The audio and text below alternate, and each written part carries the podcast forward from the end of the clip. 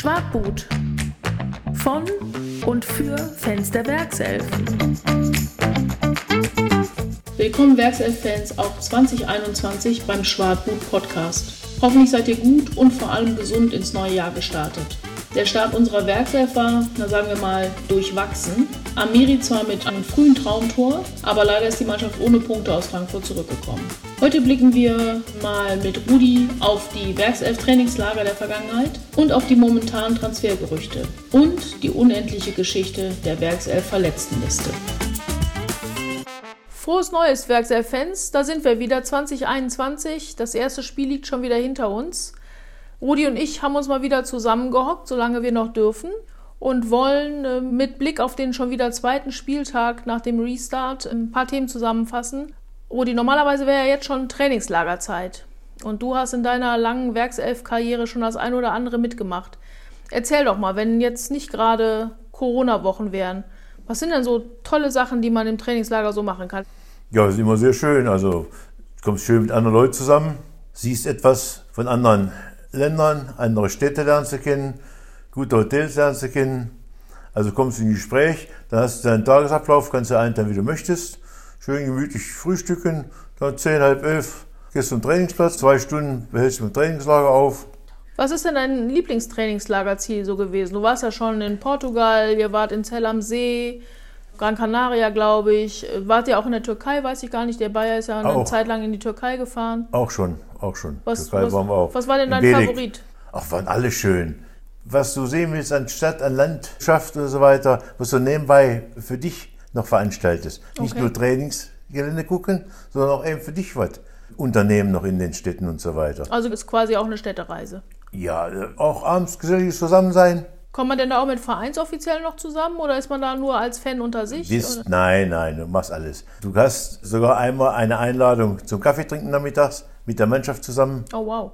wo du dich mit Spielern unterhalten kannst, wo die Führung des Vereins einen Ausblick gibt über das, was der Verein möchte, was er vorhat in der laufenden Zeit, wie er sich weiterentwickeln will und so weiter. Das sagt der Vereinsvorsitzende oder Geschäftsführer, wer gerade äh, zuständig ist im Trainingslager da als Oberster.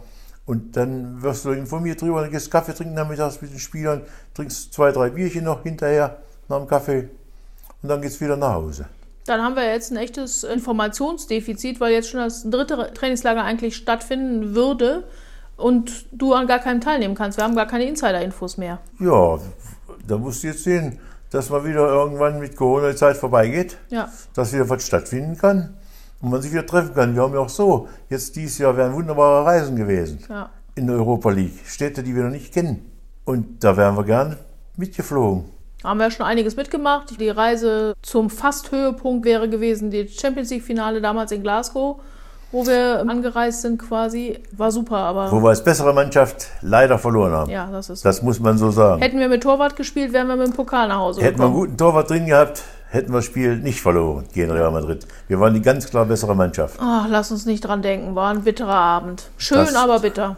Das war 2001, Zwei. 2, die ja, Saison. Die Saison, genau. die Saison. Ja.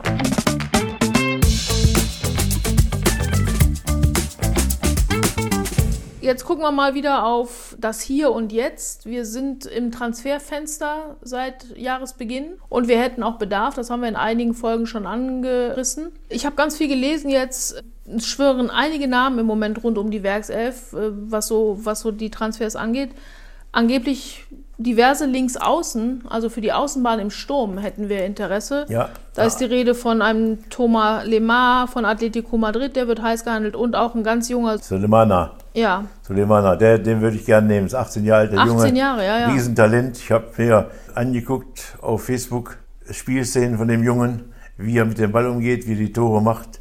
Sehr gut macht er das, sehr gut. Warum glaubst du, haben wir immer wieder, sind die jetzt dran, das war ja mit Raschitzer auch schon das Thema, wo wir schon ein paar Mal angerissen hatten. Die linke Bahn ist doch mit Diaby und Bailey super besetzt. Der Also, Trainer möchte alle Positionen doppelt besetzt haben und das hat er nicht im Moment. Ich komme zwar, wenn, wenn er gesund ist, Paulinho zurück, kannst du eine Seite mit besetzen, wobei er noch mehr Mittelfeldspieler als wie Außenstürmer ist, Paulinho. Und wir haben Diaby, wir haben Beli, wir haben Bellarabi. Ja. Sind drei. Der vierte fehlt noch. Auf der Außenposition. aber das wäre jetzt nicht das, wo wir, wo Nicht- uns der nein, Schuh nein. am meisten drückt, Nein, ehrlich aber, gesagt. ne? aber der ist zurzeit, wahrscheinlich um die drei Millionen günstig zu kriegen. Okay. So ein junger Bursche. Und wie die jungen Spieler sich bei uns entwickeln können, das wissen wir ja, dass sie bei uns gut entwickeln können. Und dann gibt es einen jungen Mittelfeldburschen, ich glaube, der ist 20 Jahre alt, den Namen kann ich gar nicht aussprechen. Das ist auch ein Riesentalent, wo sie dran sind. Der ist auch ziemlich günstig. Aus welchem noch. Land kommt er? Frankreich. Also im Moment sind die Franzosen, Jungen, wohl die besten, die auf dem Markt sind. Na, haben wir jetzt auch ganz gute Erfahrungen mitgemacht. Wenn sich irgendeiner nochmal so entwickelt wie Diaby, ist natürlich Granate. Ja, der Suleimana ist ja ein Afrikaner, ich glaube Kenia oder nee, oder- Ghana ist der. Oder Ghana. Ich habe mir so vieles gelesen von den Nachwuchsleuten alle, dass ich da mir auch schlau mache. Und dann natürlich ein Innenverteidiger. Sie sind ja auf der Suche nach dem zweiten Tabsoba. Genau. Haben sie aber auch, was ganz viel im Gespräch ist, im Moment sind zwei Spieler ausgerechnet ganz junge von Manchester United. Ja, Einmal tatsächlich ein Engländer, ja, Brandon Williams für die Außenbahn und dann nochmal schon ein erfahrener, der hat auch schon international gespielt, Fosu Mensa. ja. Äh, das ist ein Holländer auch und Ja. der kommt tatsächlich auch aus der Ajax-Schule. Also der ist- hat auch schon Länderspiele gemacht. Im Der hat- Moment ist er nicht nominiert. Unterm aber- Boss, unterm Boss hat er in der Jugend schon bei Ajax gespielt und äh, kannst äh, auf beide Positionen auch in der Innenverteidigung einsetzen. Genau, der ist, der ist auf der rechten Bahn, Innenverteidigung und sogar defensives Mittelfeld. Richtig, ja. Und wird heute- natürlich, er kennt das Spielsystem. Aus der Ajax-Jugend wird er gut in das Boss-System, was er versucht bei uns zu implementieren, Richtig, wahrscheinlich richtig. Was heute auch, heute muss er auch mehrere Positionen beherrschen können. Also meine Meinung jetzt.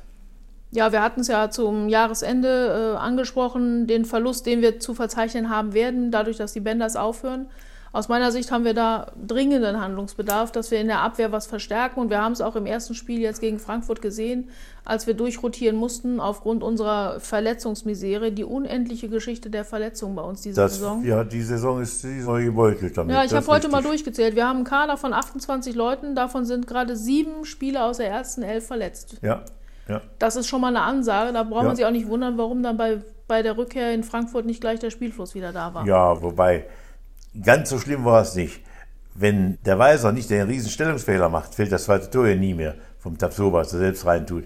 Mhm. Weiser macht ja einen riesen Fehler, trifft den Ball nicht mit dem rechten Fuß und dann sperrt er den Weg, den Laufweg des Spielers, der die Flanke reingibt, wo Tapsoba reingerätscht, nicht zu. So, also Doppelfehler vom Weiser. Deswegen kannst du solche Spieler auch nicht mehr gebrauchen, die musst du einfach aussortieren. Ja, Tabsoba konnte man, glaube ich, hat aber auch keiner gemacht, auch aus der Mannschaft nicht keinen Vor Kannst Vorwurf nicht, machen für dieses nicht. Eigentor. Er will noch retten im letzten Er will Moment. retten, er will verhindern, dass Tar So. dahinter eingreifen muss. Das hat auch nicht immer so gut geklappt Ja. zuletzt. Ich wünsche mir, wenn die Bänders, ist ja, sagen ja frühzeitig Bescheid, haben sie gesagt, dass sie gehen. Ich wünsche mir noch, dass so ein Finn wie ein Tapsoba und den Dragovic können sie behalten. Ja, mich. das hatten wir auch schon gesagt. ja, den können Ich sie für mich behalten, können sie mit verlängern.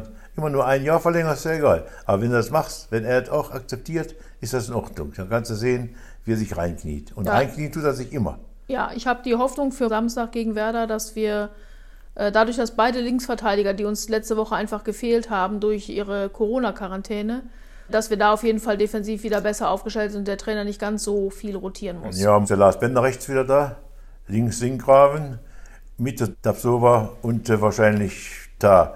Wobei ich den Da sehr schwach sehe, immer noch. Auch in Frankfurt hat er keine gute Rolle gegeben. Beim 1-1 muss der Amiri, geht zurück und will die Mitte zustellen, weil da gefehlt er wieder, nicht seine Position zugestellt hat.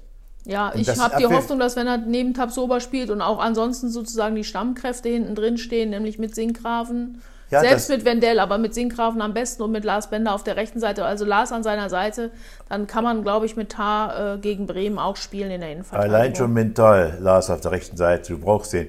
Wenn du siehst, das Spiel nach vorne, der Weiser hat nicht einmal das Spiel nach vorne geschoben, nicht einmal. Links auf der Seite, mit Diaby hat er gar nicht funktioniert. Nee, das ist, äh, ne, die Kombinationen kennen wir, die da jetzt im Moment gut Das, eingespielt sind. das und geht nicht. da sind einige schwach. Und das hat die Frankfurter haben das sofort erkannt, welche die schwache Seite war und alle Angriffe liefen über die Seite und haben auch zu Toren geführt. Ja, wir haben auch nicht entsprechend schnell gespielt. Wir haben nicht genug Druck aufgebaut letzte Nein. Woche. Das muss gegen Werder aus meiner Sicht besser werden. Wir haben uns in den letzten Jahren häufig gerade gegen Bremen schwer getan, auch wenn die immer unten äh, dran nagen, dass sie gerne in die Relegation wollen. Das Bewegungsspiel muss gegen Bremen wieder besser werden. Gegen Frankfurt war kein Bewegungsspiel da. Ja. Der den Ball hatte, war, wie man so schön sagt in Deutsch, die ärmste Sau. Ja. Und so war es wirklich gewesen. Da ist nichts zustande gekommen, weil dann wurde der Ball langsam quer geschoben, nochmal quer geschoben Ja, und so hat weiter. so ein bisschen Spritzigkeit nach den Feiertagen gefehlt. Ne? Insgesamt war nicht so viel Dynamik in unserem Spiel. da war ich sehr verwundert, weil eine Woche Pause war. Also drei Tage nur Pause hatten oder zweieinhalb Tage waren sie besser. Kann man jetzt darauf hoffen, dass nach einer Trainingswoche und so, dass sie jetzt wieder besser in Schwung sind. Ne? War halt Genau. ein sehr kurzes Break, Richtig, richtig. äh, alle ein bisschen durchgeschnauft. Jetzt wird er wieder eng. Jetzt muss man sehen, dass man das super durchkriegt. Ja. Am Dienstag geht schon gegen Frankfurt wieder Pokal, Pokal. weiterzukommen. Das Pokalspiel ist ein ganz, ganz wichtiges Spiel für den Verein. Sie wollen ja immer mal Titel holen, den ganzen Pokal als erstes erreichen. Ja. Na, dann hoffen wir mal, dass das erstmal gegen Werder funzt, dass wir uns, das wäre mein Wunsch, auf den Champions League Plätzen mit festsetzen oben. Wenn du Bremen schlägst, bist du gleich wieder oben mit dabei. Bleibst du oben drin im Spitzenkampf. Dann drücken wir uns da mal die Daumen und hören uns wieder nach Pokalrunde und nächster Bundesliga-Runde. Jawohl, so machen wir es. Bis dahin. Danke, dass ihr dabei wart. Wenn es euch gefallen hat, gerne abonnieren. So wie Burkhard, der uns geschrieben hat, habe mir euren letzten Podcast angehört. Finde ich eine super Sache. Das freut uns sehr und Rudi und Sandra schwaden wieder in zwei Wochen über unseren Lieblingsclub. Jetzt erstmal drei Punkte gegen Werder sichern und im Pokal die Frankfurt-Schlappe ausbügeln und eine Runde weiterkommen. Stärke Bayern!